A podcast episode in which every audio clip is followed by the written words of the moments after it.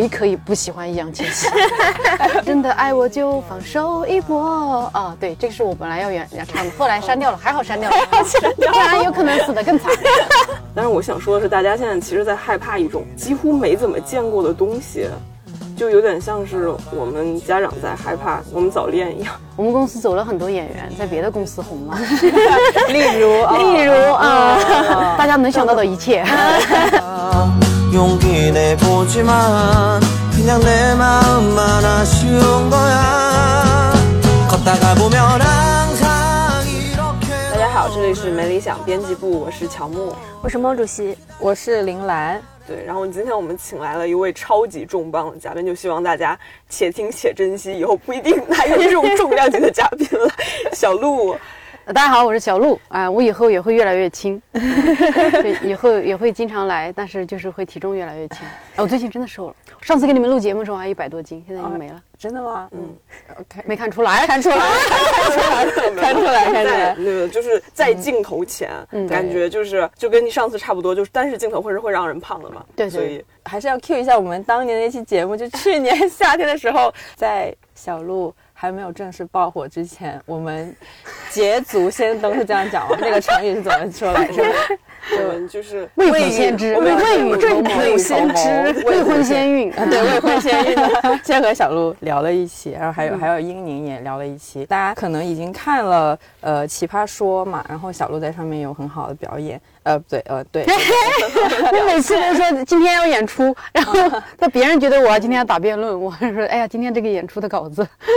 所以作为新奇葩有什么感受吗？最近，怎么说呀？你说作为新奇葩，那当对应的词就老奇葩了嘛。嗯，对，我的感受就是，我我当然这个，反正我就经常说，我觉得他们就整个团队是很专业的，嗯，这个是我我是真心的觉得所有人都很努力。嗯就我是被他们努力感动到，虽然我们也会说就很累啊，睡眠时间少，但导演组整个幕后团队，我是我是觉得很强悍。观众可能就看到屏幕前这点内容，但真的是这么大一个团队，每天特别辛苦，这也是我作为一个新去这个节目的人的特别直观的一个感受。然后其次的话，就是目前的内容的话，呃，我觉得是我没有特别深刻的感受，反正对于我来说，其实就是。努力的每次把东西写好笑了，然后去那儿，然后在辩论环节不要被人摁死，大概这就是我我努力的一个方向了。所以我也没有特别深刻觉得，哎，你们是要听什么我么？完全没有没有想到小鹿会用这么就是官方的回答。我本来只是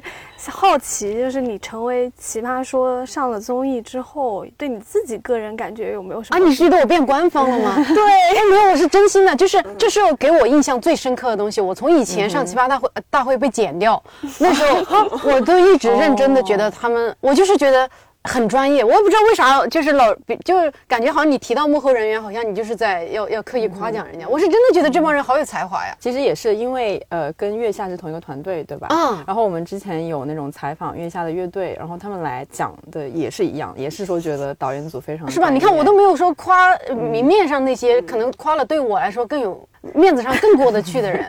但我是真心的觉得这些大家没有看到，然后每天在现场穿着黑色的衣服，戴着黑色的帽子，每天只睡两个小时，行色匆匆帮你弄好所有东西的人，我们这些人其实真的就是把稿子写好。练好培训这些东西都是他们安排的，反正我就是真心觉得大家都很不容易，但他们更不容易。而且我我以为是因为小鹿在单立人待久了，可能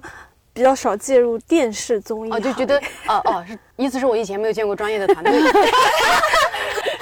石老板会听这一期石老板会听吗？这个其实你说的也是很有道理的。主要是因为我是一七年左右就听单立人，嗯就是你当时还在讲那个，可以说吗？就是妇科的那个段子的时候，我就开始听，然后那个时候就觉得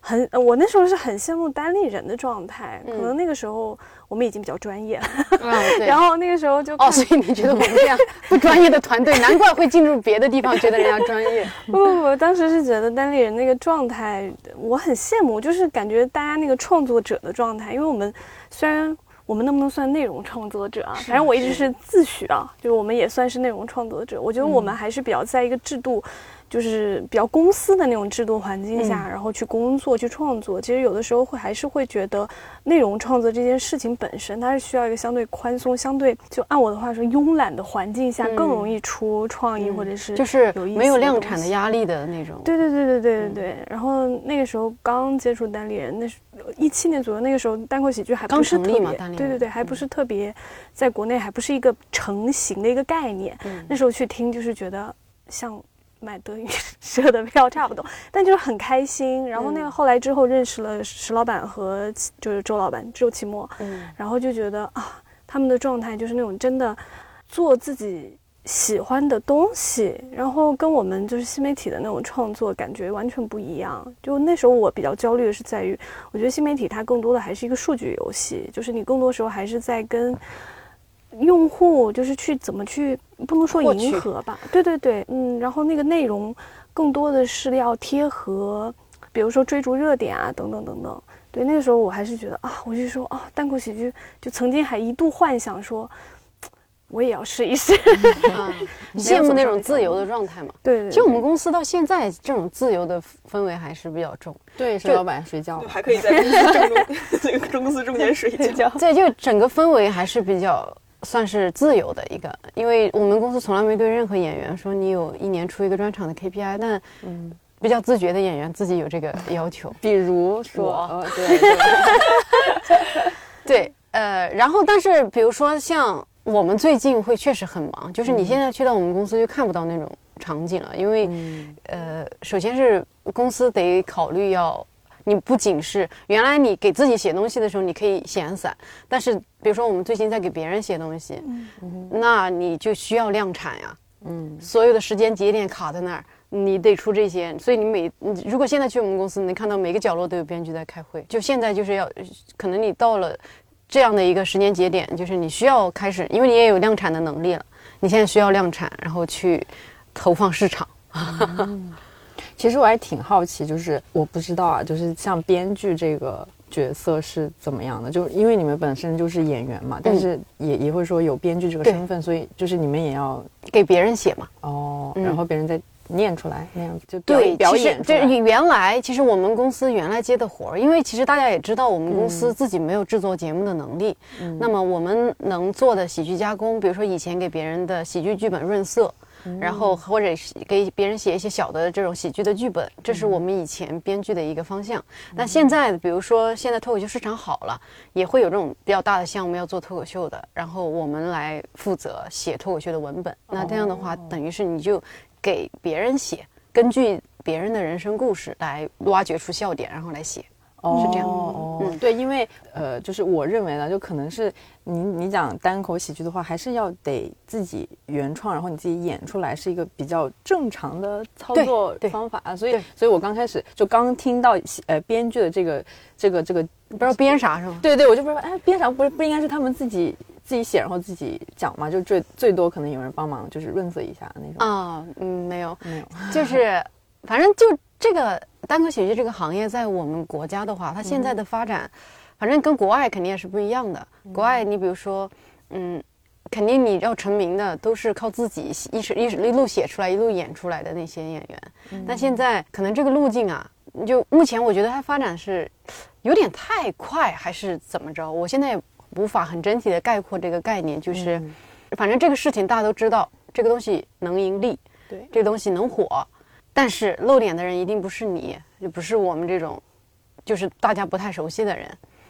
那现在可能原来比如说国外的这些脱口秀演员、单口喜剧演员，他是呃早期自己写写写，然后后来出名了，他有了一个节目，像艾伦一样，嗯。那别人来帮你写，嗯，就是那么多编剧供你每天的稿子。嗯。但是现在我们国家的话，可能没有，目前并没有这样一档脱口秀节目，是有一个人实在是能力强到无法控制，然后非要到那个位置，所有人来帮他写他的内容，基本上都是还是给明星写。嗯，我想知道这大概怎么写，就是他先给你讲一下他的故事，然后你从里面挑出觉得这一点可以写。对，哦，对哦，这样子。所以现在你就去参加了《奇葩说》嘛，是不是就有朝一日可以成为，就是别人帮你写？没有，开玩笑，开玩笑。特别喜欢大家这个乐观的心态 啊，对反反正就是因为今年我们也有这个要要往线上走，因为我之前也没有什么考虑线上的东西。今年有点考虑往线上走，然后为什么呢？哪个为什么？就是为什么会考虑？因为我知道，呃，一九年左右是不是你们出过？其实出过一个线上节目叫《福禄寿》，我自己的，我自己的年底对对对对对，但是。呃当时后来还有后续吗？哦，后来没有，就一集。因为当时我月更节目变成了年更啥，变成了一生一更。我记得当时看到就是那个节目是对标 Alan Show 的，我就自己山寨了一个，就是因为很喜欢 Alan，所以我其实我的观念一直没转变过来，我等于是有点停在那个时代了。这个需要改变的就是现在大家没法看一个素人上来搞个三十分钟的内容，这个关他什么事？所以呃，当时当然也算是我当时是长远打算的，现在你知道他肯定不可能长远。那也算是完成我的一个一个想法吧。嗯那以后可能会找更适合现在这个时代的一种喜剧的方式来。我还是想做一档自己的节目，但是现在也不是很确定，等走到那一步再说吧。但是我刚好奇的是说，为什么想要考虑往线上发展呢？因为就近期诸多 脱口秀风波来讲的话，其实我们自己编辑部也讨论过，就是一直会认为线上或者说现在的这个社交舆论的环境下，其实对于单口喜剧也好，或者是对于表达者来说也好，并不是一个特别友善的环境，就可能会一时激起千层浪，但是这个浪往往会把就是那个表达者本身给拍死的这种情况。就没有担心过这个吗？如果往线上发展，大家也是有点过于担心了，被拍死的人，你不知道他挣了多少钱。先挣到钱。对呀，就是我，当然我的心态是因为我们公司需要有人往上走。嗯嗯嗯像我们公司创始人嘛，周周奇墨石老板，嗯我教主，呃，石老板是没有这个心思要往线上走，然后呃不知道 哦，好的。然后周奇墨的话去了脱口秀大会嘛，嗯。然后我的话，因为今年是恰好奇葩说，嗯。这个也是反正比较巧的，我他们以前也找过，我就，哎呀，我一直不太喜欢这种激烈对抗，嗯。但是你会发现，你拔剑四顾心茫然，也好像奇葩说是一个比较适合的嗯舞台。就以前的接触就觉得他们很专业，那我觉得我会比较放心，说你在这里好好表现，能有好的成果，这是我的一个一个，我就比较小的一个想法，就是那去试试嘛。不然，其实目前的综艺也没什么综艺了，能适合我们这种素人去展现喜剧能力的没什么综艺了。嗯嗯这几乎都不是说你去选择，而是你几乎没有太多选择。嗯嗯而它又是一个特别专业的平台，所以就就去了，就是觉得需要往上走，因为我们公司有很多新的演员。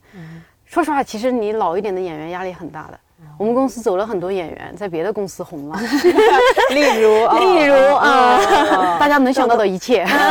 然后我们公司这几个，不管你自己以为比较好，或者还是说业内觉得比较好的，你还是这个死样子，你真的很难。你你能咋说呀？事实就是这个样子，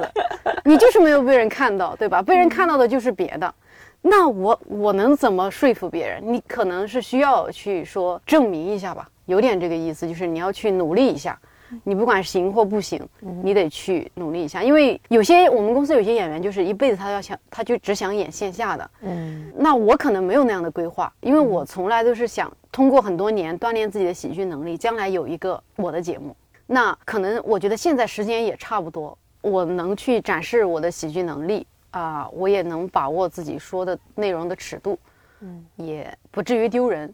大概就是很简单，就是今年因为恰好，其实他这个奇奇葩说这个海选选了好久的嘛，嗯。然后我的话其实就是恰好，人家说你试试吧，然后我就去了，试试他们就觉得我挺行的，然后就让我去试试，就是当时听说小杜要去奇葩说的时候，其实我和蓝美还都觉得应该挺合适的，因为你在线下的时候就属于那种氛围感很好的那种演员嘛。因为上一季是道长去了奇葩说，所以我去蹭了一次，去做了观众。嗯，然后我感觉奇葩说它其实现场的氛围是很好的，嗯，对它观众很好，对，就是它的现场跟录的时候跟剪出来基本是差不多的。对对对对对对，就是有时候录的剪出来的还没有现场好，我是说他那个就是呈现，包括他那些配乐也都是现场马上就哦对对对配上去了，对吧？所以但他有时候配乐有点夸张啊，真的。他有时候你说有一些辩手说一个特别稀烂的观点，然后那个音频老师在后面咣咣，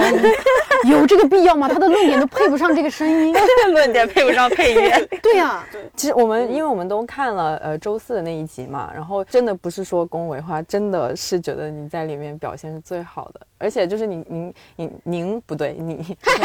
哎呀，你这是我们夏天录节目的时候你不是这样的，你也太社会了。对不起，我跟他对视了一下，我说，哎，真的不打算相认了吗？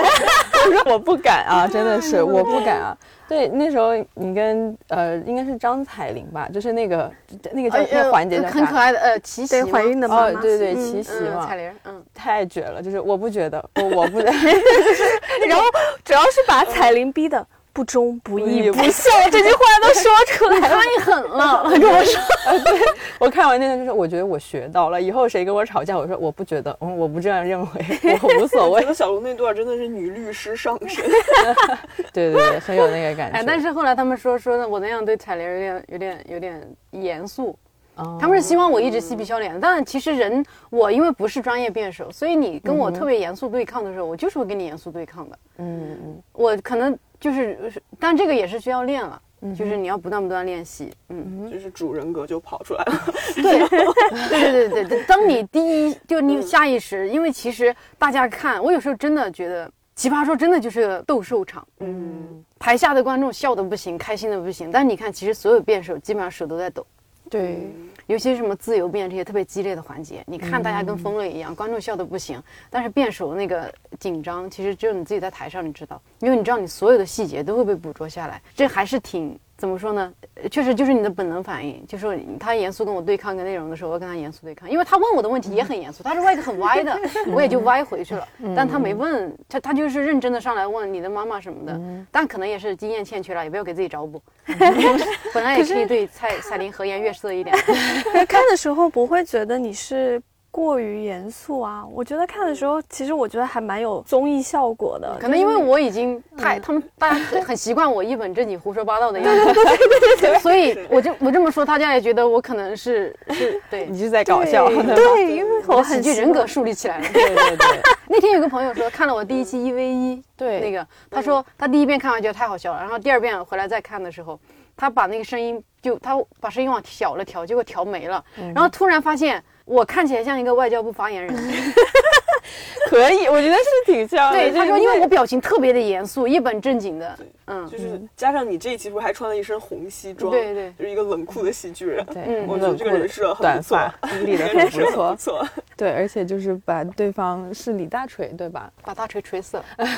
不是，我觉得大锤他自己好开心哦，啊就感觉他他我感觉他完全在听一场单口，然后自己在那笑的不听到行。听到你说了某一个论点，他说：“哎，就是好像我就看到他就是说了一个，就是哎，觉得讲的挺好的，对吧这样的男人多可爱啊、这个世界上有很多像大锤这样可爱的男人。？”为什么我没有遇到过呢？嗯，那你可能 嗯去大锤的微博下留下一个。好的，好的，大锤好的。真的很可爱，但是我在奇葩说我在里面也说了嘛，就是你第一眼见到这个男生，你就觉得他这个人很真诚、很善良。这个我觉得你第一眼能 get 到这个东西很难得的。我其实经常看人不准，我容易把一个不好的人看成好人。比比如说有什么例子？但大锤是 大锤是我从始至终都觉得他很好很真诚，但我有时候在一些场合遇到一个人，我觉得啊这个人应该不怎么行，然后后来发现好像还行，然后再过段时间发现哦有个事情证明他果然不行，哎 我就很满意。啊，我我长我我长进了，其实刚才还想问，就是作为脱口秀或者是单口演员去讲辩论嘛，你就是可能大家对你的那个期待就是会写一些很搞笑的东西嗯。出来，那会不会是一个负担？你你有没有会遇到辩题想要不搞笑的？没有，我不搞笑我就死了，好的，我问题结束，你们俩问一下，不如？哎我最后不也上了个价值吗？妈妈的那个题，对对对，那我的价值好像也很浅，没有，我感觉那个像是一个，就是好像大家都会这样子，到了最后会稍微上一下价值嘛。最好的状态当然是结辩都在搞笑，但是结辩真的很难搞笑，因为嗯因为大家觉得哇你在逗我玩吗？我肯定不给你投票了。他觉得、呃你虽然很可爱，但是我觉得对方更有道理。所以其实我也理解了为什么奇葩说的所有人不敢从头搞笑到尾，因为有票在那儿。嗯嗯，所以我本来在我的那个结辩的结尾，我本来还想加一个唱歌的，我说唱啥？烛光里就是的妈，就是那个，没有，我要说的就是，哎，我们不能总是自己在感受时代的脉搏，不让妈妈感受王一博。嗯，对对对对对，每天每天总想为人生放手一搏，转脸就让你妈放手一搏。一搏呃，对，哎，等一下，我下一个梗是什么？哦哦，对对对，这个好哎不像，你又不是梁静茹，凭什么让你妈放手一搏？哦 哦，哦，这好像是哦，有点冷，还好没唱错的，就舍掉它是正确的。对，没有，主要是有太多一博了。对，真的爱我就放手一搏啊！对，这个是我本来要原要唱的，后来删掉了，还好删掉了，不然有可能死得更惨。哦，是是节目删掉还是你就我自己删掉了，哦，因为不然我要唱了就垮了。那其实那个就是妈妈疯狂追星不着家这个辩题，这个持方是你真实的持方，吗？因为我是第一个选题的人。关于这个这个点，你还有什么没有没能塞在你的发言里面说的吗？可以没没没来得及塞进去的，或者觉得还可以。啊，我写了太多了，我现在有点忘了。所以你你就是，比如你每次拿到一个题，你大概是要写多少，然后再把它删成多少，最后塞进，这是发言是大概几分钟？四分半，四分半。嗯，就是你大概前期的准备会是什么样的？因为他对他奇葩说的人会有教练帮我们嘛，对，然后呃，或他会帮你捋哪些点好，他会帮你想，如果你没有想不到，他能帮你提供一点点，嗯，然后我看好像石老板也有帮忙，哦石老板有对对对对对看刷他们微博，石老板说什么给正反两方什么都写写点，自己都快要精分了，就大概是这个意思。哦，对对 对，他给，因为呃我一般都是这样，就是一道辩题拿过来，我自己先会先发散，然后写一些东西，然后后来我会跟我们公司的人，我们公司有几个呃跟我关系比较好的，然后想点能力也比较强的朋友，嗯，呃，哎，这个说他们名字也没有什么用，然后还有石老板，我们会一起想说在这些论点上怎么加一些笑点，然后最后我自己去把它写成稿子，然后可能一开始的点有有二十个，最后留下五个。哦，然后就你要不断的让它成为可能前面笑一直笑笑笑笑，后面留下一个重的点，大概结构都是这样。嗯，哦，其实我对这个辩题里，就是当时辩论的时候嘛，我看的时候，我还是比较喜欢，就是小鹿在就你的那个论述，我其实觉得我还蛮喜欢，就尤其是你把女人和妈妈这两个身份和角色，就是相对的分开来了，就是说嗯为什么。为什么爸爸不着家嗯。的时候，你就觉得这是合理的，但是当妈妈不着家的时候，你嗯就觉得这个是一个不不正常的一个行为。对对对，我觉得因为如果从着家，如果这个世界上有个着家值的话，妈妈的着家值早都爆了，嗯，反而是我们和爸爸的着着家值可能还在底上。嗯，对，所以当时这个像这个辩题，我当时听到的时候也觉得有点 奇怪，奇怪，就是为什么他们要设置妈妈应援男明星？那不就当然这个就是为什么不是应设置爸爸应援女明星嗯呢？嗯 所以我还是蛮喜欢你那个视角的，因为我自己，嗯，看完那整场辩论之后，会有一个感觉，就是，嗯，反思了一下我自己，就是因为我是一个很喜欢管我妈的人，哦，对，因为我我就经常害怕她受骗啊，然后害害怕她跟不上时代的步伐，然后我就经常会以一种那种我们很排斥的那种中国式父母的心态，我是以一个子女的心态去管我的妈妈。然后，但是这一期我反正我我当时特别感触的一点，好像是最后那个康永老蔡康永老师他最后总结的时候说了一句话，就是，嗯，大概意思说，当我们去反抗妈妈的时候，就是它本身就是成立的，就从来我们从来不会去讲什么道理，就觉得反抗妈妈本身就是一个道理。但是如果从妈妈的视角，然后他们长期的那种敏感性，会让他们觉得，只要子女对他们有一丝的嫌弃，然后。妈妈其实就会很敏感，而且子女这种对于妈妈伤害的那个杀伤力是很大的。那个当时特别触动我，当然也有可能是 BGM 的，就是背景音乐的原因。因为当时一阵那个啊，就康永老师每次发言的时候都要有一阵煽情的背景音乐，就看的时候我在公司那个坐在 就开始在那里忏悔自己这一生。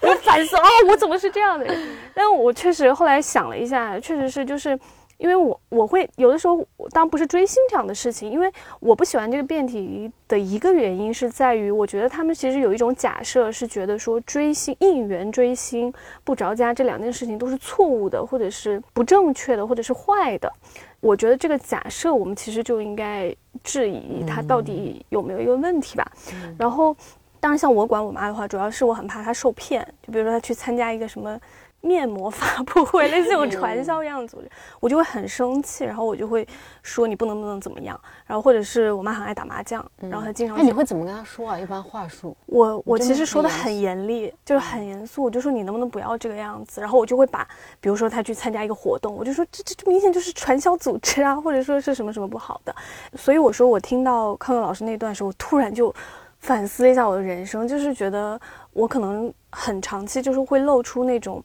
我不知道我妈会不会感受到，但是可能是那种嫌弃啊。就是我后来才意识到，说其实这个在父母看来，尤其是妈妈这个角色看来，她可能会是非常敏感的。对她来讲，子女的嫌弃其实是杀伤力很大的。所以有一次我跟我妈爆发，就是我们吵架，就我我不希望她去继续去那那种奇奇怪怪的活动。对活动的时候，然后我就很生气的跟她说。后来我妈就很久没有回我，然后呢，很久之后她就回我一句。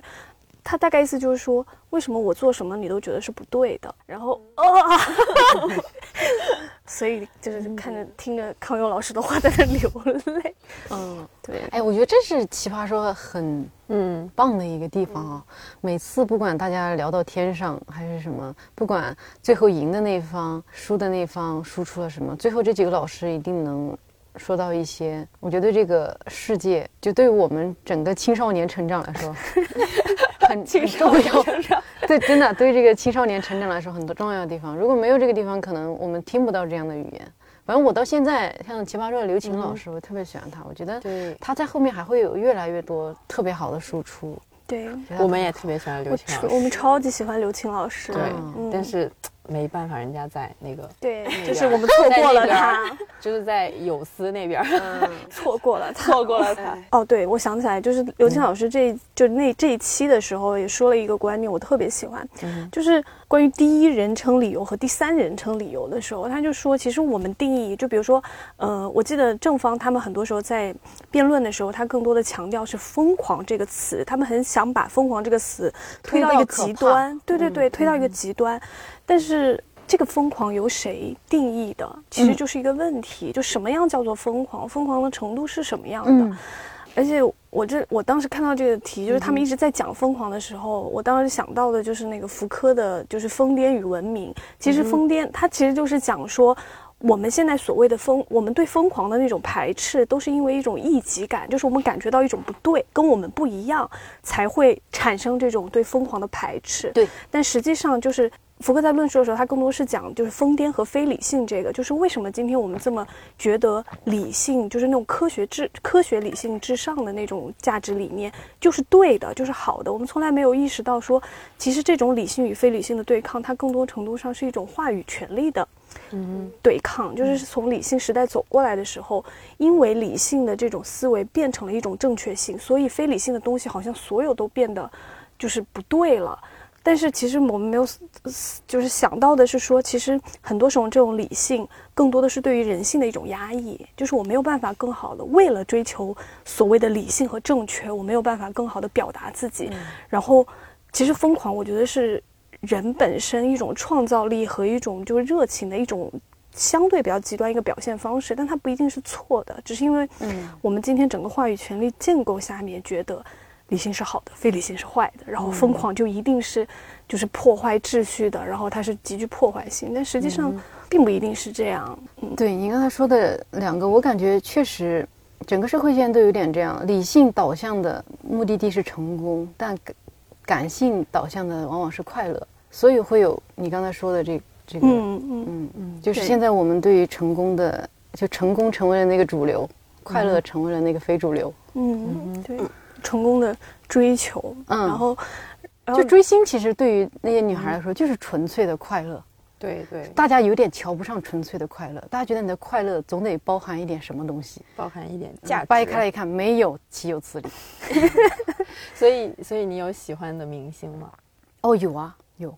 我有喜欢的明星，我喜欢的人可多了。嗯随便想起来，因为我知道你很喜欢一九八八，对吧？嗯，但是我并不是说，我就喜欢这个剧而已。啊，好的。我刚才想问你是崔泽还是 狗啊，焕？没有没有，狗呃，就是呃，如果崔泽和狗焕选的话，还是崔泽吧。狗焕那个长相实在是，实在是与我擦肩而过。哎呀我对他唯一有好感的瞬间就是，就是德善把他的衣服 嘎哒嘎哒一扯，露出了半块胸肌的 那觉得还可以，对吧？瞬间，对。而且我觉得他这个题其实他有点是偏于猎奇的一个题吧。我以为他这个完全是出于贾敬东那个事情，所以才出了这个题，是是吧？是，我觉得应该是，因为他其实每一个辩题都都是有社会事件根据的。每一个题都有，嗯，对就是看辩手会不会把这个提出来了。啊对对对他背后一定是在讨论一个社会热点。对对对对，但其实这种中老年追星，它，你看它一一一般一旦出现，基本就是社会事件。其实它是，其实它你但凡年轻一点都没有成为社会新闻。就是因为它其实嗯就是粉丝在现在网上的声量很大，但其实中老年粉丝他基本是一个完全失声的状态，就是你只能看到有人。冒充中老年粉丝，就是什么法学博士二孩妈呀，然后就是说，就是一个小朋友，他要为了显得自己有钱，并且很有社社会阅历，他会在网上进行冒充中老年粉丝。但是真正的中老年粉丝，其实我们真的没有太见过。就是我还真的特意去问了几个我身边几个韩圈的、日圈的，还有国内的，就是他们做过，就是在粉圈做过人员管理的这种，我去问了，就是说你们。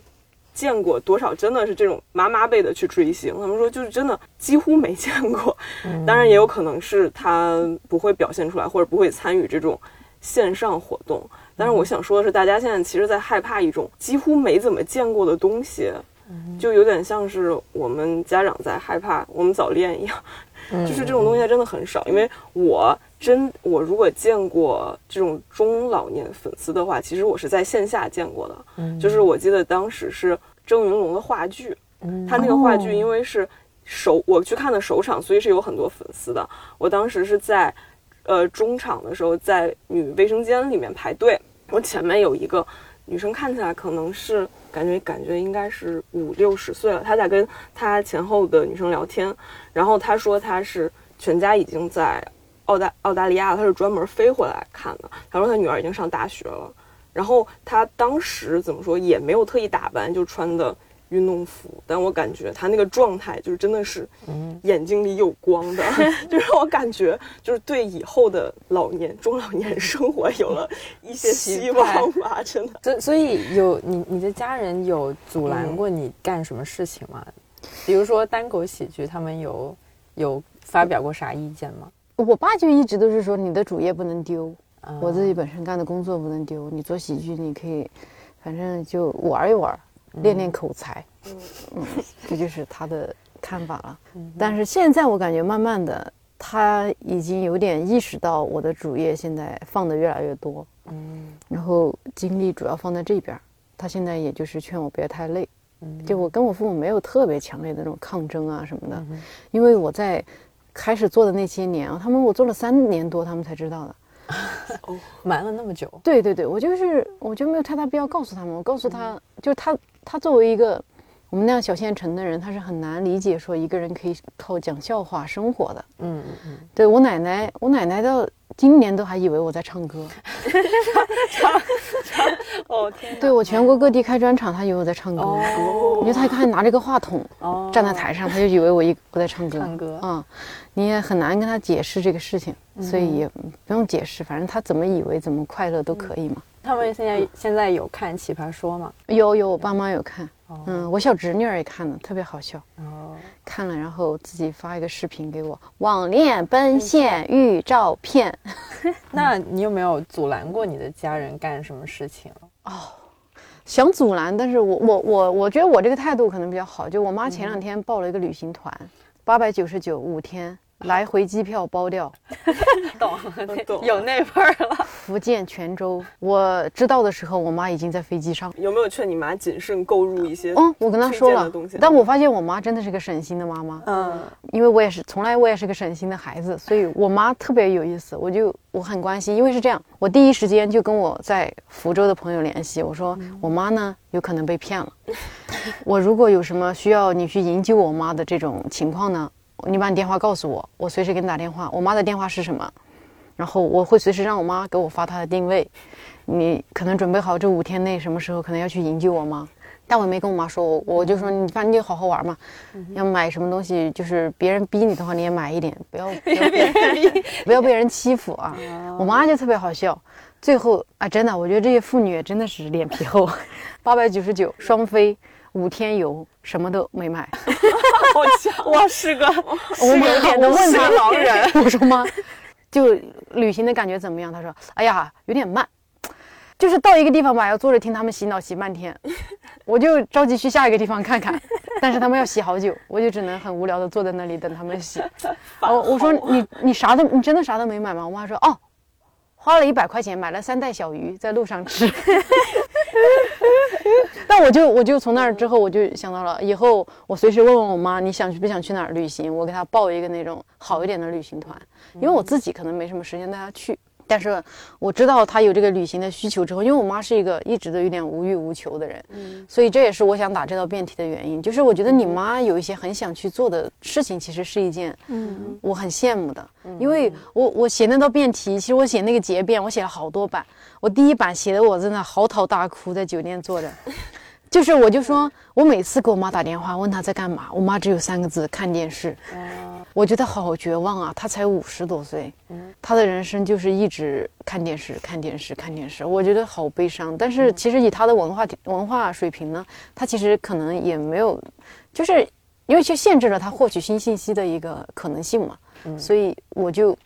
很希望我妈能有点什么真的爱好啊什么的，但是也没有，我也不知道该怎么给她培养，在我们那个小地方，所以我就是表达了我的一个期许，我挺希望我妈有点特别热爱的事情。那如果你要是可能会疯狂或者可能怎么样，我可能我能做的什么呢？给你买保险，然后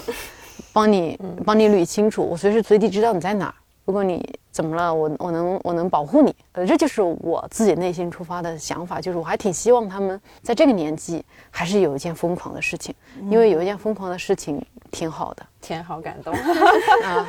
我自己差点几欲落泪，强行绷住。哎，我经常这样，我跟别人说话，明明在说一件很好笑的事情，如果我突然说到个走心的部分，我就好想哭，但是我觉得操，这时候哭太可怕了，一定要绷住。所以有纸有纸，哪怕声音颤抖，我也会强行的说完，然后赶紧扭一个什么别的把它说走。没有，要要是你哭的话，这期的标题就好说了，就小鹿什么落泪潸然泪下，小鹿谈及母亲被骗，潸然泪下，就是为什么还不哭？我心里在想，赶紧。好残忍。对，就是这样。因为其实像我，我我也是很认同你说的那个，像希望妈妈老了之后也有一个自己很喜欢干的事情。对呀、哪怕你疯狂上老年大学，你疯狂跳广场舞，对我我觉得都挺好的。就是像我嘛，她也她也不是说追星吧，但是她有喜欢的明星。然后她之前有一天跟我说她喜欢孔刘，然后我当时内心，嗯我内心就是可得哟，就是我内心就是我第一反应觉得啊，他不爱我了。你们这些孩子太自信了，啊 我不能接受。没有，就有一点那感觉。然后第二反应是说，天啊，我也喜欢孔刘，怎么办？然后是 怎么办？孔刘要破坏你的家庭了是吗？就是会有这样的感觉，就是还挺微妙的。当然，我妈肯定也没有追，她就也就说说。我妈之前有冒充我去，就是在《太阳的后裔》还在上的时候，她和她的同事就很喜欢宋仲基，但是他同事带他追，然后他们还去加了那种粉丝群，嗯，然后他同事，当然他的年轻同事也是八几年往后的同事了，然后进那个群，可能就是粉丝年龄比较小，他就觉得不行。还有报年龄的时候，他说他是九一的还是九二的，然后呢群里的就说哇大姐姐好像是阿姨什么的，然后他同事心里就咯噔一下，嗯。然后我妈特别说我九五的，然 后然后说嗯在上大学，还有什么要要问一下吗？哦，把你所有的信息套到他自己身上。哦，但是他是真心想去追星吗？还是只是想追星了解一下？就没有因为他群里会有照片什么这种，是吗？对，反正他们当时的那个也就止于加群，就没有后面的事情了，嗯，因为我在想，为什么他需要用套用你的身份呢？就没有他觉得就是想起来的对，就是不是对啊，他觉得就是九二年已经被显老，就不能输 九五的。然后当然九五的在那个女群里也挺大的，对，那就很奇怪，为什么就是九一九一就被喊老，然后就不能追星了呢？这个对就是我觉得其实很多妈妈在想要去追星的时候，会觉得就是自己已经不适合去干这件事了，她自己已经给自己设了一道坎儿在这儿了。嗯，其实，嗯，怎么说？就是如果他能迈出去那一步，家人的阻拦已经是很后面的事情了。嗯就是很多时候，其实他们对，在第一步上就稍微有点会那啥，就是他好像第一步就被自己的那种羞耻和耻辱感给限制了，好像觉得啊想起一个点，你刚刚说，哦。哦，现场祭奠，对，因为我真的是觉得，就是每当我们听到所谓中老年追星的时候，感觉到的那种感觉，好像就觉得它是非正常化的，对对对就觉得嗯就嗯哦，好像就尤其我经常听到一句话，就是说。嗯，你都这么大年纪了，不啦不啦不啦，然后就就其实这个设定就跟我们经常说，就你作为女性或你作为男性，其实是一样的，对它就是以你的身份、以你的年龄来对你做一个限制，然后尤其是追星这件事情，然后总是被，然后你又是中老年，就觉得好像是耻辱的，是就是我说的那个非理性的，然后你是被好像被社会塑造，就觉得老不正经或是怎么样的那种心态，就只有年轻时候可以有虎狼之词，嗯老了说这种话就是老不正经，是吧？对，在这上面，我妈有一个观点还挺有意思的，就是之前因为我是上初中、高中，身边一直很多朋友在追嘛，我一直没有追啊，显得我像一个真正的理性追谁追谁？就是各种星，各种星，就是身边追星的人太多了，太多了，然后我一直没有追，显得我一直以来像一个理性人。结果二十多岁毕了业了，开始追了，追了一个，然后花了很多钱，然后我那个时候还问过我妈。没有，就是那个那个时候看了《深入人心》，然后所以去这么声音这么小，干嘛可以大声？反正都剪呀剪呀为什么要觉得哎你要反反都录进去了。当然那个钱我花的很心甘情愿，因为是去看线下，啊，对，就是对对，真金实银买了票，嗯自己把它看了，嗯然后但是那个又不是说什么什么送生日礼物啊什么的，对对对，然后然后那个时候有跟我妈交流嘛，我妈就说：“嗨，我后来发现了，追星就是为别人疯狂发疯花钱这件事儿是逃不过去的，就是你小时候没有花这份钱，大了之后会还给你。”我说：“哦，是这样。”谁也逃不过应援。对，就是小的时候，甚至你小的时候，因为大家都很穷，所以花的钱还有限。嗯你老了之后，老房子着火，很有可能花的钱更多。因为这个事儿很难，你这辈子很难逃过去，你知道吧？就是就算你你在追星这方面逃过去了，在别的方面也是会等着你的。你妈这个说的好深哦，就是反正你这辈子总有那么一笔钱，你挣了是白挣，对，你总得花到别的人身上。就你只是金钱的中转对站，对对对对，我们之前有一期节目就叫《金钱的中转站中转》。站，嗯，对，想开就好。那小鹿之后在奇葩说之后还有什么？假如说奇葩说结束之后有什么新的计划吗？准备干啥？编剧继续，专专心。致志，好好编剧，一飞冲天，跟单立人所有的兄弟姐妹们冲呀，把这个东西好好写好，然后就是好好把这个项目干好，嗯，拼尽全力把它好好弄好，然后体现出自己的水平。我们也该有这样一个机会来体现能力了。还有时间的话，再来管管我个人的发展。嗯 现在就听上去有一种就是姐要带飞，就是奶泉公司的那种感觉。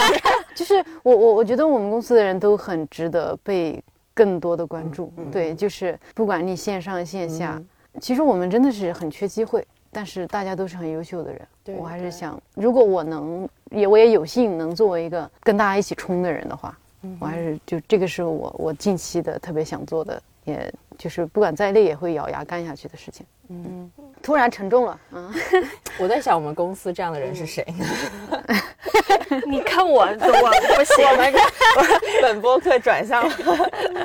猫爷，然后他他拒绝了这个，他拒绝哎了，这个我我刚刚你问我喜欢的明星，我还是想聊一下，我我真是挺喜欢易烊千玺的。我也超喜欢，我你们都我已经去给他贡献了电影票。哦，我看了，吗？我看了，我天哪，我我哭了。哦，我哭的不行，而且我提前就带好纸巾去的我。也是，我也是。我那时候还发了一条微博，我就说，因为我真的等了这个片子很久了，我觉得我想说，十二月的眼泪你再等一等，什么？你等我去看小红花，然后我就就是我哭他个天昏地暗。就是嗯小红花还好，我是看《少年的你》的时候，旁边坐了一个应该是易烊千玺的姐姐粉，然后最后散场的时候，他在那里还没有哭完，然后因为开灯了嘛，就能看到他的表情，他就是那种儿子考上北大了那种母亲的欣慰之哭，然后对然后我当，时千玺真的嗯就很是，有嗯，很有很有感受。嗯时候喜欢滋滋的？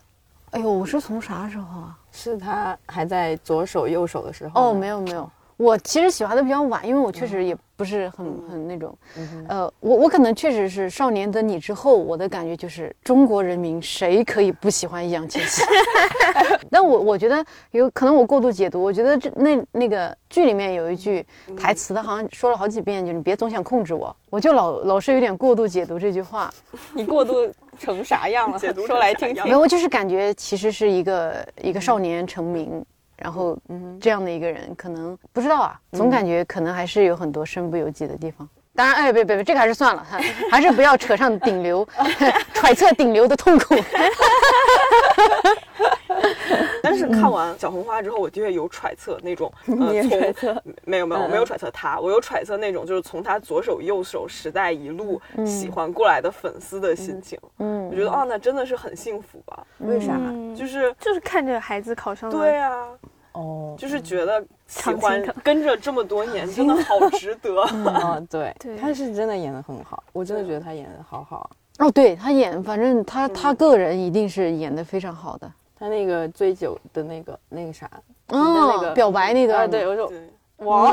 哎，对我们公我们公司的几个人一起看的嘛，那刚好当时在出差，然后刚好那天能晚上有两个小时，赶紧我们就再找了个最近的电影院，然后八个人去看的，然后我们公司有个女演员，就是她说她前面都没哭，嗯。就是在易烊千玺表白的时候说我喜欢你的时候，她哇，